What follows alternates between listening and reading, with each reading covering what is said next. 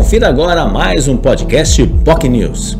Meus amigos do Boc News, de volta aqui com o nosso podcast depois de um tempinho de ausência para falar dessa situação do Santos, que vive um momento de troca de comando, né? Novo treinador pintando aí na Vila Belmiro, mas tem um compromisso na noite desta quarta-feira, sete da noite, contra o Salgueiro lá em Pernambuco, jogo válido pela Copa do Brasil. E por mais que o Santos tenha problemas, né?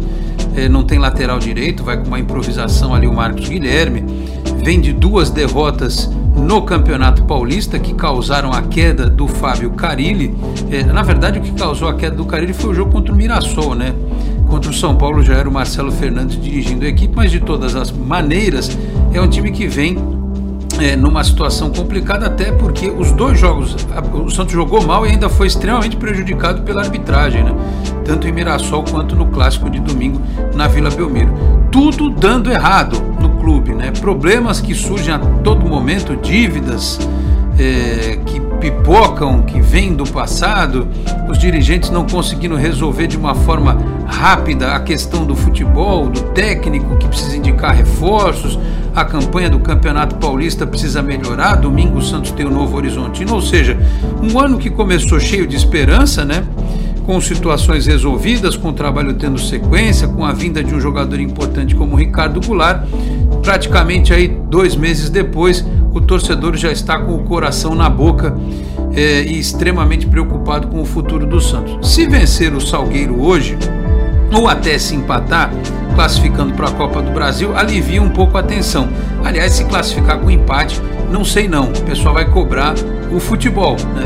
O que importa é que o Santos classifique, mas se vencer é melhor, porque é, não tem nem comparação o investimento de um time com outro. O Santos tem obrigação de ganhar e ganhar bem do Salgueiro. Se perder, é crise de proporções bíblicas na Vila Belmiro ser eliminado pelo humilde e modesto Salgueiro, que segundo meu amigo João Pedro aqui do Boc News, recentemente perdeu para o Ibis, o pior time do mundo. Então, se o Salgueiro perde para o Ibis, o pior time do mundo, não pode ganhar do Santos Futebol Clube, bicampeão mundial, tricampeão da América. Seria uma vergonha histórica daquelas que só a Copa do Brasil proporciona. Então, espero uma boa partida do Santos com a transmissão do Amazon Prime Video e, e que alivie, repito, essa tensão momentânea para que o próximo técnico chegue aí com uma situação um pouquinho melhor e também para que o jogo da, de domingo contra o Novo Horizontino venha de uma forma um pouco mais tranquila, com uma pressão um pouco menor.